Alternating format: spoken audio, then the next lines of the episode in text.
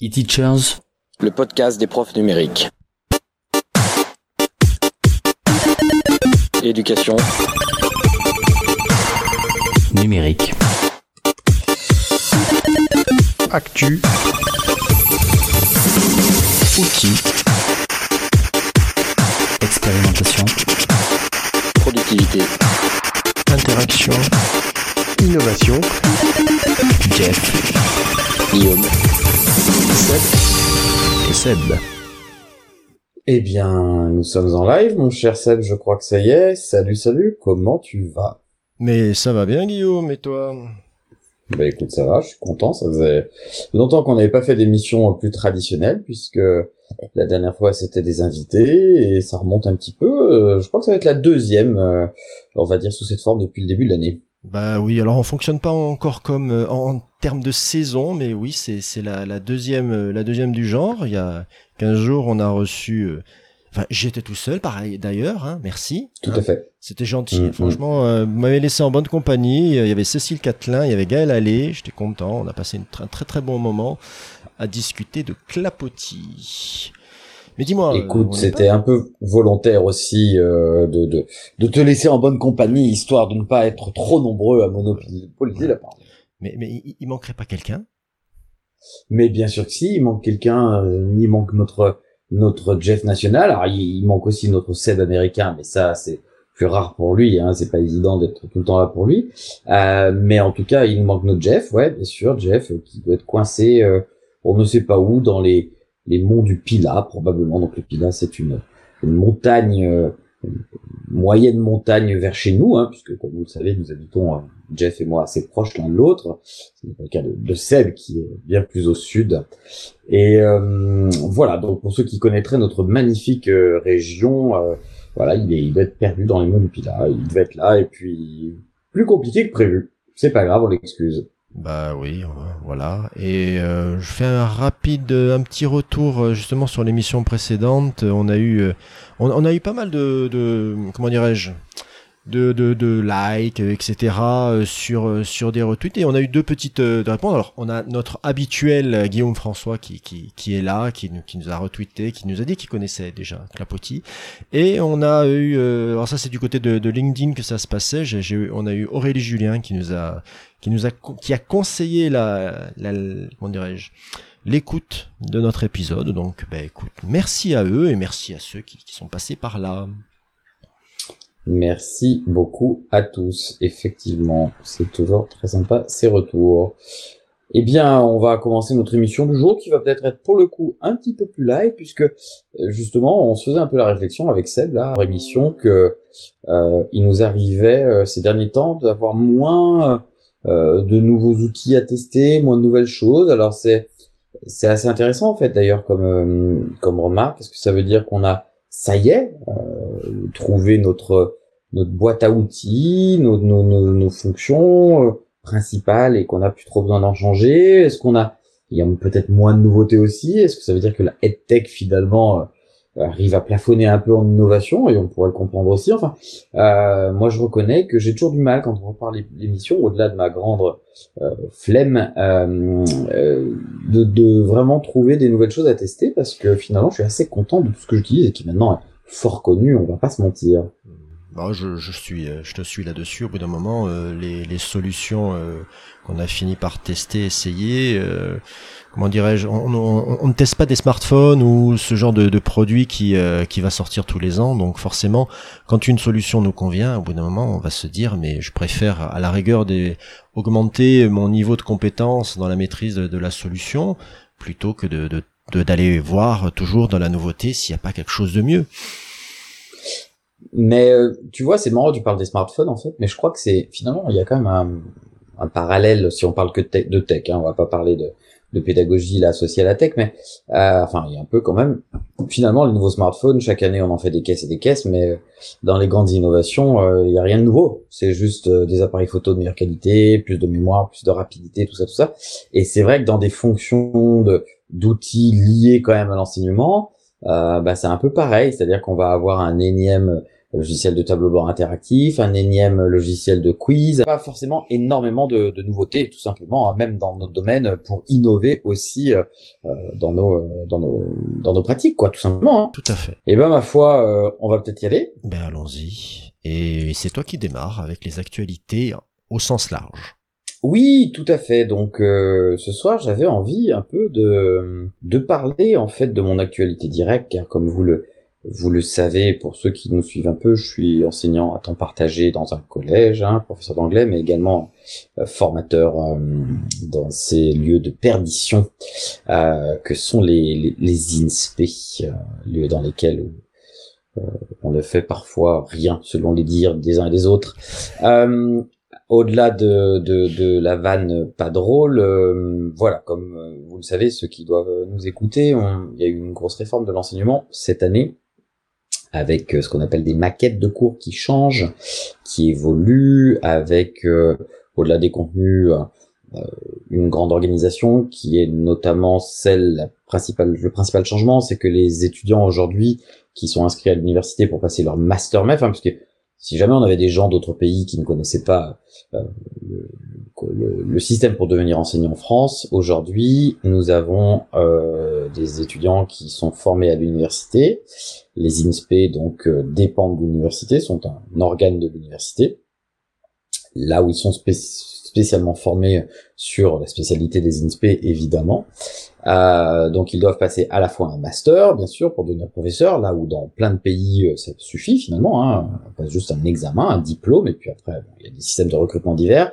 Mais nous, on a là quand même la double compétence, enfin la double pas la compétence, mais la double particularité de devoir valider depuis la dernière réforme à la fois un master et euh, passer un concours euh, pour pour être de certifié ou.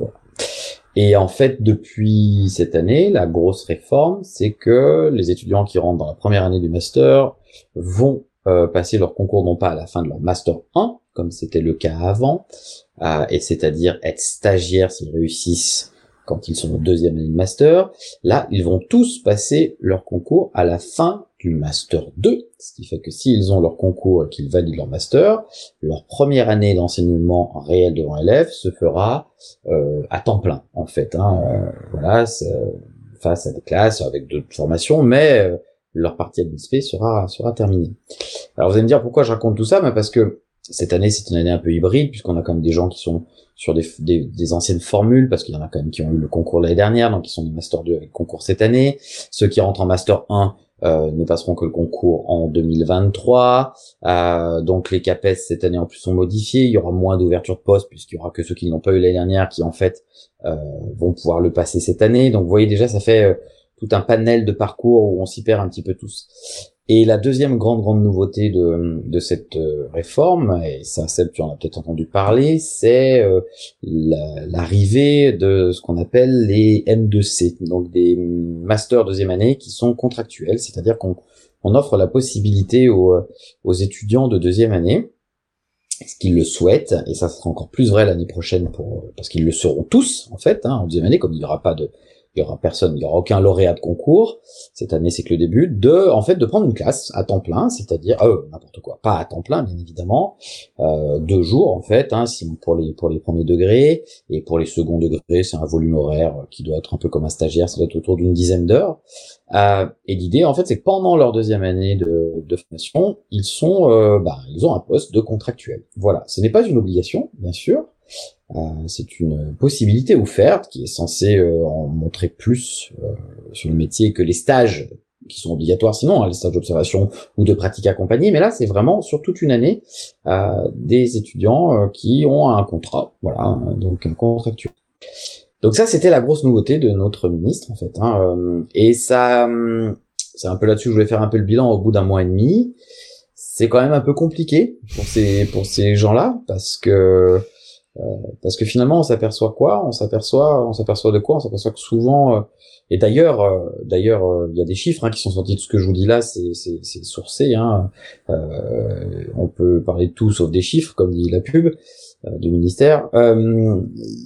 finalement, par rapport au nombre de postes offerts, il y a assez peu d'étudiants qui sont qui sont rués sur ces sur ces possibilités de poste, puisque pour beaucoup, ben, une année de concours, en fait, euh, on a besoin de travailler, d'être dispo à 100% pour travailler, et clairement avoir une classe avec la charge mentale que ça implique, même si ça pourrait être bénéfique pour les nouveaux concours externes, euh, parce qu'il y a une nouvelle épreuve professionnelle, hein, euh, qui est toute nouvelle au niveau des CRPE et des CAPES, euh, qui n'a rien à voir avec la discipline, qui est sur les valeurs de la République, tout ça, tout ça, on pourra en parler. Le ministre aussi fait une jolie sortie sur les valeurs de la République euh, aujourd'hui euh, ou hier, voilà. Et bref, en tout cas, ces étudiants, eh bien, ont la, la charge d'une classe. Et on s'aperçoit donc que finalement ceux qui souhaitent travailler vraiment leur concours ben, n'ont pas pris ces postes, tout simplement, pour être vraiment disponibles pour travailler leur concours. Et souvent ceux qui euh, ont pris euh, ce poste, pour la plupart, euh, ne savent même pas forcément s'ils ont envie de, de, de, faire ça plus tard. C'est-à-dire que on leur a proposé une opportunité pour travailler, pour peut-être faire autre chose que d'aller faire un, plutôt un boulot alimentaire étudiant.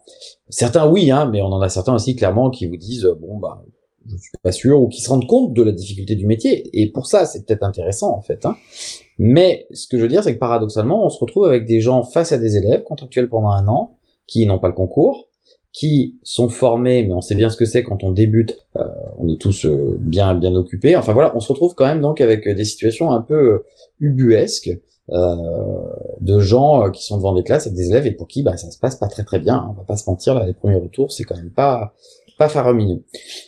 Donc en fait, je me dis que voilà, en une énième réforme de l'INSPE, une énième réforme des maquettes, de la possibilité, parce que je vous rappelle que les INSPE, hein, euh, l'école normale est devenue l'IUFM euh, en 92 ou 13 de mémoire, l'IUFM est resté l'IUFM euh, jusqu'à donc les IUFM, l'université n'avait rien à voir hein, pour le petit historique, jusqu'à l'arrivée des masters. Les masters ont dû arriver, je pense, en 2008 ou 2009, quelque chose comme ça, un tout petit peu avant 2010. Donc là, c'était l'ESP donc c'était vraiment l'université qui gérait ça. Et maintenant on est devenu l'INSPE, donc à chaque fois des, des réformes différentes pour au final euh, une solution là. Euh, bon, on voit bien que le ministre a peut-être voulu faire ça aussi pour avoir un peu de main d'œuvre, hein, on va pas se mentir. Euh, mais on se retrouve quand même avec des gens sur les bancs, donc une master 2 contractuels, qui à la fois étudient pour repasser un concours, ou qui l'année prochaine en tout cas seront tous en attente de passer le concours, et pour certains avoir des classes à charge, c'est pas hum, c'est pas hum, évident, et je suis pas certain que ce soit la très bonne solution. En fait, voilà, ça c'est mon avis perso. Euh, J'ai un peu l'impression que pour l'instant, ceux qui veulent vraiment passer le concours et s'intéresser à ils ont plutôt fait le choix quand ils le pouvaient, hein, toujours, euh, de ne pas prendre ces postes parce que de toute façon, c'est pas une obligation. Hein. Ceux qui ne prendront pas les postes auront auront des stages de pratique accompagnée, là cette fois obligatoires, parce que ça fait partie du master. Ils ont tous une obligation d'être en stage un certain nombre de semaines. Et puis ceux qui par contre feront le choix d'être contractuels, bah, évidemment, forcément, leur stage sera validé via leur, leur emploi contractuel, c'est une, c'est une évidence. Mais euh, voilà, euh, on, peut quand même se poser la question de euh, alors c'est bien, ça permet d'avoir deux années complètes pour travailler un concours, d'être moins à la course et d'avoir une année. Parce que clairement, sur l'ancien système, la première année, c'était de la prépa concours uniquement. On était à fond dans les épreuves, on n'avait pas le temps vraiment de prendre de recul par rapport aux concepts didactiques et pédagogiques qui pouvaient être proposés dans les INSPE. Et ça, j'étais le premier à le dénoncer. Donc là, on a le temps. C'est-à-dire qu'on n'est pas, on peut vraiment mettre en place des choses sans se dire, euh, attention, dans quatre mois, il y a les écrits, même pas quatre mois, trois mois les écrits. Là, on aura le temps. Mais à l'inverse, pour ceux qui vont prendre ces, ces, ces, ces postes-là de contractuels, je me demande si c'est pas aussi avoir un mauvais démarrage en fait, parce que pris à la fois sous le feu du, du contrat, euh, du la pression du concours et se retrouver dans des situations un peu compliquées qu'on voit malheureusement déjà avec ces profils-là. En plus, comme d'habitude, ceux qui sont contractuels n'ont pas des tuteurs attitrés comme ceux qui ont eu le concours, donc ils se retrouvent souvent dans les établissements avec des gens qui veulent bien en gros filer un coup de main. Hein, on va pas se mentir, mais c'est un peu ça. Donc on voit encore euh, un peu la problématique. Et ça, pour le coup, je tiens à dire que ça n'a rien à voir avec l'INSPE. Hein, ça, c'est vraiment l'INSPE gère la formation et après c'est les rectorats qui gèrent les, les, tuteurs et les postes. Et on se retrouve en fait encore avec des gens bah, qui sont face à des élèves et qui, pour certains, euh, vont être euh, tout seuls pendant une quasi une année sans voir. Euh, ils ont une visite de formateur peut-être et puis suivant qui va bien vouloir les aider dans leur établissement, ça pourrait être bien ou moins bien. Voilà, donc euh, c'est important de bien comprendre ce qui se joue là dans cette réforme et puis euh, on fera le bilan, mais je suis pas sûr. T'en avais pas entendu parler celle de CM2C, ça te dit rien Alors, le, le, le, fait est que j'ai discuté euh, tout récemment avec une, une, une T1, donc une, une collègue qui venait d'avoir le, dont c'était la première année, qui, qui m'en avait touché deux mots. mais je, je, te remercie pour cet, éclair, cet éclairage de, de, de, situation parce que j'y vois un peu plus clair, même si c'était un peu ça, ça reste ça reste complexe. En fait, j'ai toujours l'impression que je ne comprends pas vraiment l'objectif qui est derrière, ça a l'apparence pour quelqu'un extérieur de quelque chose de mal goupillé et je m'explique. L'idée de voir ce à quoi ressemble le métier avant même de passer le concours, ça c'est une bonne idée. Parce que ne nous en cachons pas, euh, il y a pas mal de collègues qui arrivent et qui ont des images d'épinal qu'il va falloir absolument contrarier, voire détruire. Elles ne sont plus d'actualité. Je ne parle pas de ceux qui arrivent en ayant l'image de leur propre passage dans l'école qui n'a plus grand chose à voir. Et d'une. Mais de deux, comme tu l'as fait, comme tu l'as bien présenté au début, il y avait d'autres modes de formation auparavant. Et euh, selon les différentes modalités, parce qu'on pourrait y passer des heures, et ça a beaucoup changé au fur et à mesure que les ministres passaient, presque autant que les programmes. Euh, il y a eu des modes de formation où je me rappelle qu'en deuxième année, on, certains suivaient une classe sur toute l'année, et avait, euh, on leur mettait le pied à l'étrier comme ça. Ça n'a pas été mon cas. Moi, par exemple, j'ai eu euh, trois stages de, comment dirais-je, en responsabilité de trois semaines, la, la, la deuxième année, pour voir ce que c'était de prendre une classe. Et je me rappelle, oh mon Dieu, quel travail ça pouvait représenter à ce moment-là quand on arrive euh, et que on a la formation que l'on a qui, qui, est variable et que l'on s'aperçoit qu'en définitive il y a des choses qui ne sont pas applicables, il y en a d'autres qui nous conviennent pas, qu'il y en a d'autres qui nous correspondent pas et la charge de travail qui est là est énorme.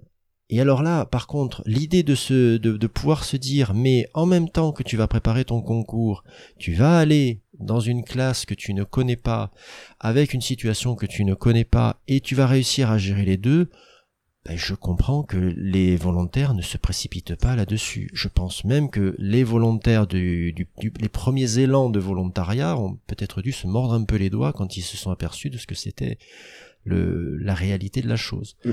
Mais bon. Tout à fait. Et puis il y a, y a aussi un enjeu euh, assez perfide en fait. Enfin non pas perfide, c'est pas le terme, et qui se veut égalitaire et, et c'est normal. Mais euh, les gens qui ont été prioritaires euh, pour euh, pour, euh, pour ces postes-là, parce que bien évidemment.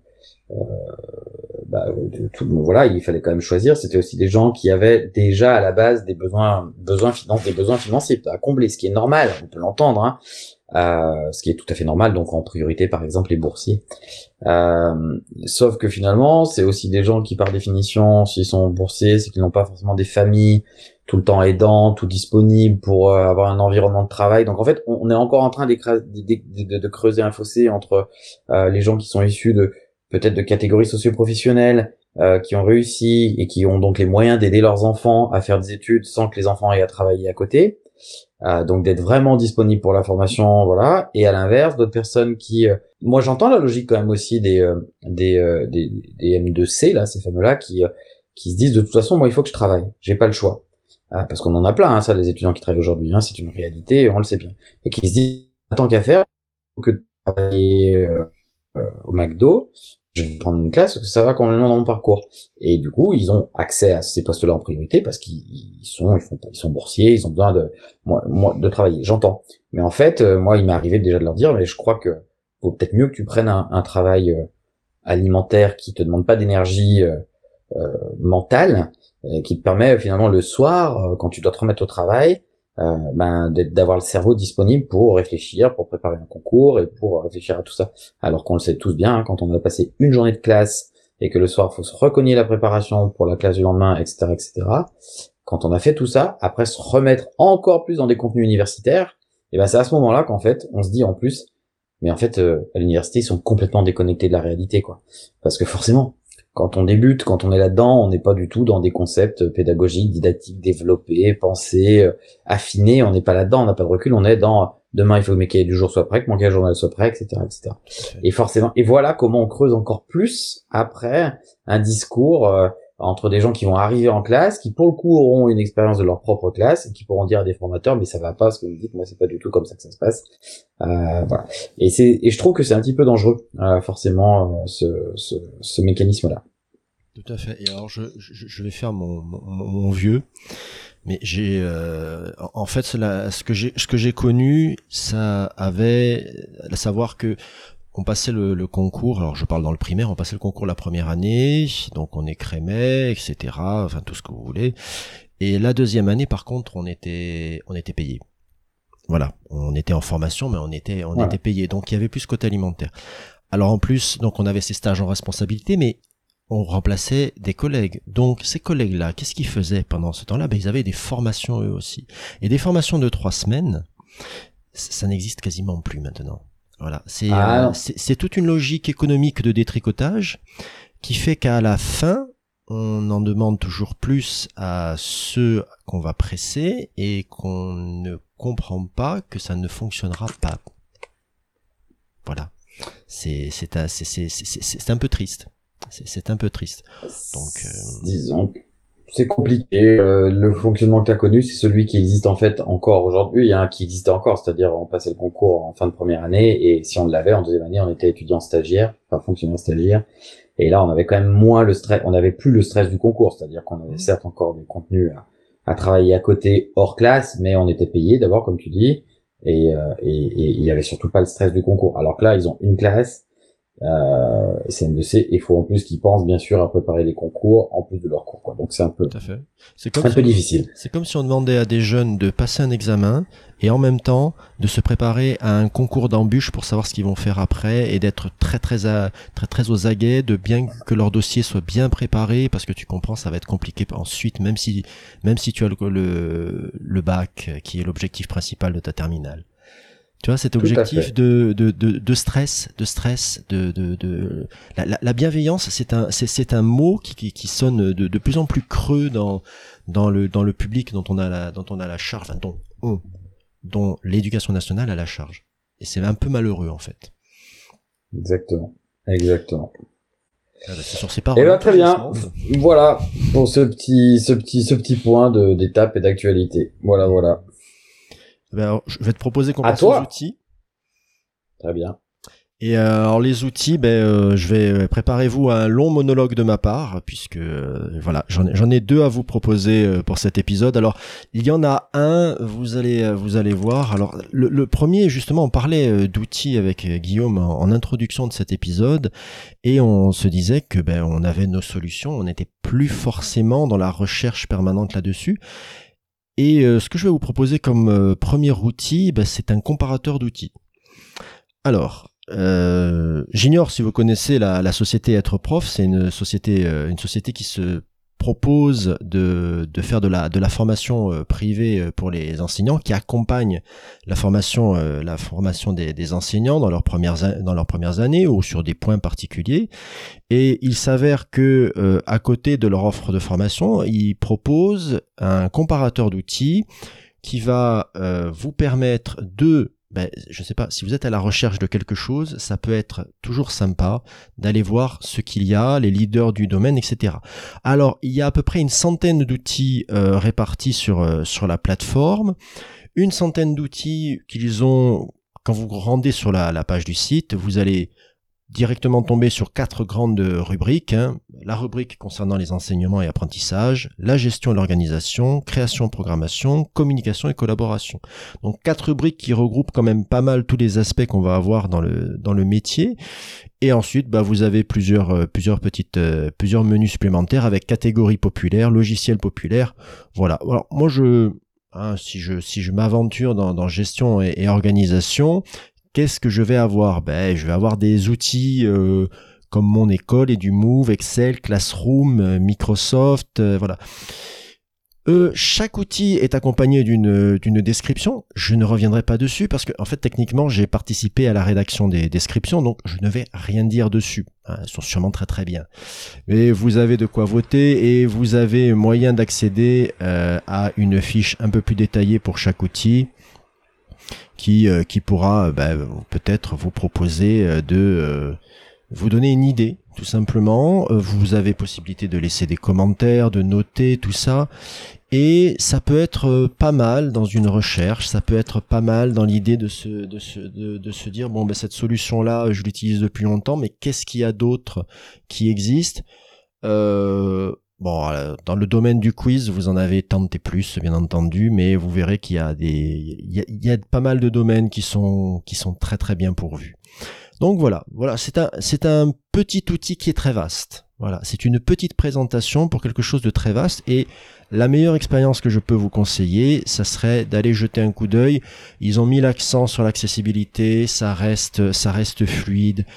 Euh, ils ont essayé de faire des, euh, des catégories qui soient parlantes. Et quand on commence un peu à classer les outils, on s'aperçoit que ce n'est en rien facile. Donc, première, euh, premier conseil de ce soir, ce sera donc le comparateur d'outils de être prof. Super, c'est chouette, ça, c'est une belle, belle initiative, ouais. Tout à fait, tout à fait. Et euh, bon, mais ça a été une très très belle. J'étais content de, participer à l'aventure. Ça a été, euh, ça a été franchement sympathique et c'est, on peut l'enrichir avec des propositions. Faut pas hésiter. Ils sont à l'écoute et bon voilà, ça, on pourra pas. Je vous dis là, l'expérience vaudra bien mieux que ma description. Et après, le, le, deuxième outil que je vais vous proposer, par contre, c'est un écho de, du Ludovia de, de cet été. Parce qu'au détour d'un chapiteau, euh, je suis tombé euh, sur une, une solution d'écriture euh, qui, est qui, qui, euh, qui est associée au numérique. Et cette solution, ça s'appelle Plume. Bon, au-delà du nom que, que j'aime beaucoup, euh, il faut savoir que ça a été un, des prix, un des prix de, de ce Ludovia 2021. Et pour nous, qu'est-ce que ça va représenter, Plume Alors, euh, en fait, c'est une, proposition d'écriture en ligne. Jusque-là, euh, on pourrait me dire, voilà, waouh. Non, non, mais c'est une proposition d'écriture en ligne, donc pour enseignants et élèves, avec toute une série d'histoires à compléter, qui sont euh, fort justement réparties par âge recommandé. Euh, vous avez pour chaque histoire une des illustrations. Alors, avis personnel, moi je les aime beaucoup. Il y a différents styles euh, qui sont, présentés. Les élèves, c'est plus à destination, on va dire, du, euh, du primaire et ou du début collège, on va dire. Voilà pour l'instant. Donc qu'est-ce qu'ils vont faire les élèves? Euh, Les élèves, ils vont commencer une histoire et donc ils vont lire la première partie, sachant qu'il y a des options d'accessibilité, qu'ils peuvent l'écouter, et ensuite ils vont la compléter, et quand ils ont fini de la compléter, ils nous l'envoient pour que nous la corrigions. Bon, rien de rien de très euh, de très comment dirais-je incroyable, mais c'est bien fait. Voilà. Alors, vous pouvez, en tant qu'enseignant, quand vous arrivez sur la plateforme, vous pouvez sélectionner euh, à quelles histoires ils ont accès. Donc, vous avez la répartition par âge, mais même dans une même répartition d'âge, vous pouvez dire bon ben cette histoire non, euh, pas pour ce, pas pour ça. Vous avez la possibilité de créer plusieurs classes. Enfin, là, euh, je dirais que le, dispositif est, bien pensé. Petit, petite chose qu'il faut préciser tout de suite, c'est euh, il y a un accès, vous avez une proposition gratuite, mais ils ont un modèle financier. Voilà. Alors je vais pas trop m'étendre sur le modèle financier parce qu'il y a plusieurs offres qui sont qui sont disponibles et que euh, actuellement moi par exemple je suis euh, je suis comme qui dirait un bêta testeur de la de la chose et que je suis en train de mettre ça en place en, place dans ma classe parce que justement les histoires à compléter c'est peut-être un des domaines où, que je que je fais le moins. Je fais beaucoup de rédaction dans ma classe avec de, de, des rituels d'écriture souvent, mais l'histoire à compléter, c'est pas forcément euh, le, le, domaine que je pratique le plus. Donc ça revient compléter idéalement ce que je voulais faire, et je pense que le plus simple, au-delà de vous avoir parlé de Plume, de son côté très agréable, de son ergonomie sympathique, de ces illustrations. Enfin, c'est tout un domaine, c'est vraiment sympathique. C'est une charte graphique qui est vraiment appréciable pour les enfants, je pense. Euh, moi, je vais, je vais, revenir dessus un peu plus tard pour vous dire ben, si à l'usage, en définitive, ben, qu'est-ce qu'il en est, comment les enfants s'en sont emparés, quoi, ce que mon élève, ce que mes élèves ont fait, sachant que même au-delà euh, de la simple proposition de, de j'écris la suite, etc. Il y a toute une mise en valeur qui est possible derrière avec des propositions d'impression. Vous avez aussi, si vous n'avez pas accès ben vous pouvez imprimer les, euh, les, documents tout simplement. Donc vous avez une option hors ligne, etc. Ils ont même une offre qui déborde du, du côté très professionnel, mais ça je vous en parle pas. C'est euh, à destination des familles et nous ce qui nous intéresse là, là plutôt, c'est de savoir ce qu'on peut faire avec nos élèves. Donc voilà, je me lance. Euh, là, je mis, j'ai fait la mise en place cette semaine et je vous en reparlerai sûrement dans le courant de l'année. Voilà, plume, écriture, histoire et rédaction. Ça fait, euh, ça fait super envie, hein, cet outil. Hein, euh. Écoute, c'est très sympathique. Franchement, euh, ça, ça- ah, alors j'ai oublié un détail. Oh, honte sur moi, euh, honte sur moi. La personne qui est derrière est une enseignante qui euh, voilà qui s'est mis dans le domaine de la tech. Cécile, si tu nous entends, ça te fera plaisir aussi.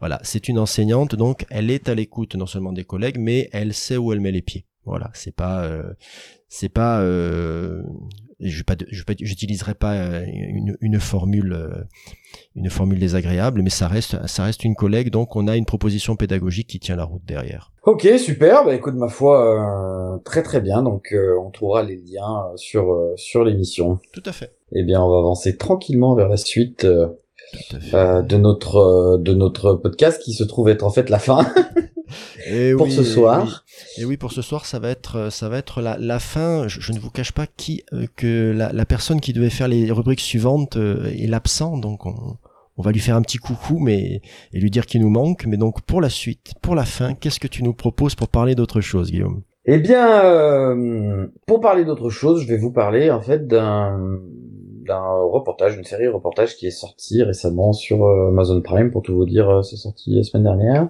et qui raconte l'histoire de Orelsan. Donc euh, Orelsan, pour ceux qui ne le connaîtraient pas, c'est un rappeur français euh, qui se trouve avoir euh, mon âge en fait, euh, voilà, une, une toute petite quarantaine à peine, et, euh, et pour qui euh, j'ai écouté au début un peu moins après, qui a eu subi des frasques, des connu des histoires par rapport à certains de ses textes très provocateurs, et dès qu'il a explosé un peu, euh, voilà, il, il, il a été forcément mis sous le feu des projecteurs, mais moi je l'ai toujours retrouvé le personnage intéressant parce que moi je le suivais exactement sur MySpace à l'époque, et il était très drôle, c'était un des premiers à, à maîtriser vraiment un peu les premiers codes justement euh, euh, différents de ce de, de cette musique participative en, se passant de, de major et, et de label euh, jusqu'à ce qu'il explose et bien évidemment qu'il en ait besoin d'un.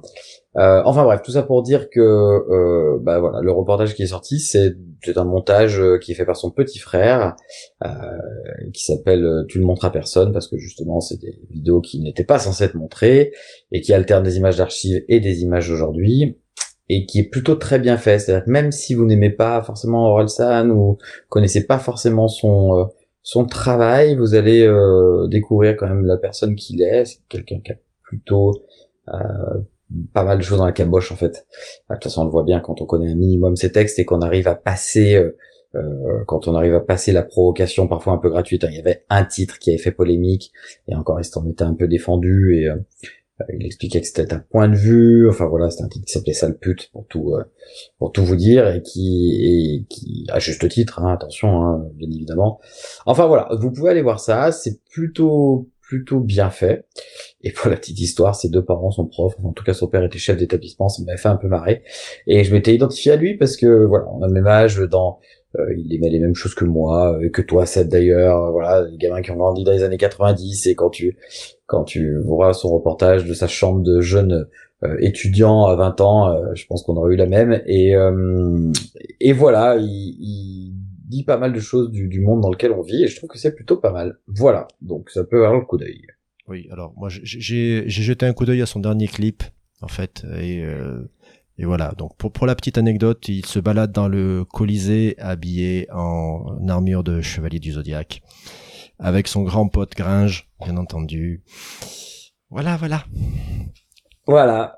Bah, oui, bien sûr, après, ils sont super connus pour euh, les casseurs flotteurs et tout ce qu'ils ont pu faire aussi à la télé euh, avec eux. Mais voilà, c'est un personnage, en tout cas, qui a le mérite d'essayer d'apporter un peu d'originalité dans le rap euh, et de sortir un peu des, euh, des cités, des, des motos qui font des wheelings euh, avec des armes en plastique et, euh, et des, des, des, des dames parfois peu, peu habillées autour de grosses berlines. Voilà, Je ne vois pas ce dont tu parles. exactement. Et toi, qu'est-ce que tu racontes de beau? Eh Ben moi, on va rester sur Prime aussi. Alors euh, Prime, euh, on va- parler euh, de super-héros. J'avais jeté un coup d'œil un peu, bon, pas très enthousiaste, à la série, la nouvelle série d'animation qui s'appelle Invincible, tirée d'un comics que donc tout le monde connaît l'auteur puisque c'est l'auteur de Walking Dead, Robert Kirkman. Et j'avais donc regardé ça un peu dubitativement parce que voilà, adaptation, je, ils sont tous en fait, on est dans une course folle dans les chaînes de streaming à trouver quel sera le prochain programme à mettre en image. Et donc je pensais que ça allait être une énième version un peu fade. Et oh là là, oh combien, ne, regardez pas ça avec vos enfants. Ne regardez pas ça avec vos enfants. Pour le, pour la présentation, c'est très simple. Euh, imaginez que voilà, vous êtes sur une, une terre où les, il y a des super-héros et notre héros principal, euh, eh bien, attend simplement d'avoir ses pouvoirs qu'il se déclenche.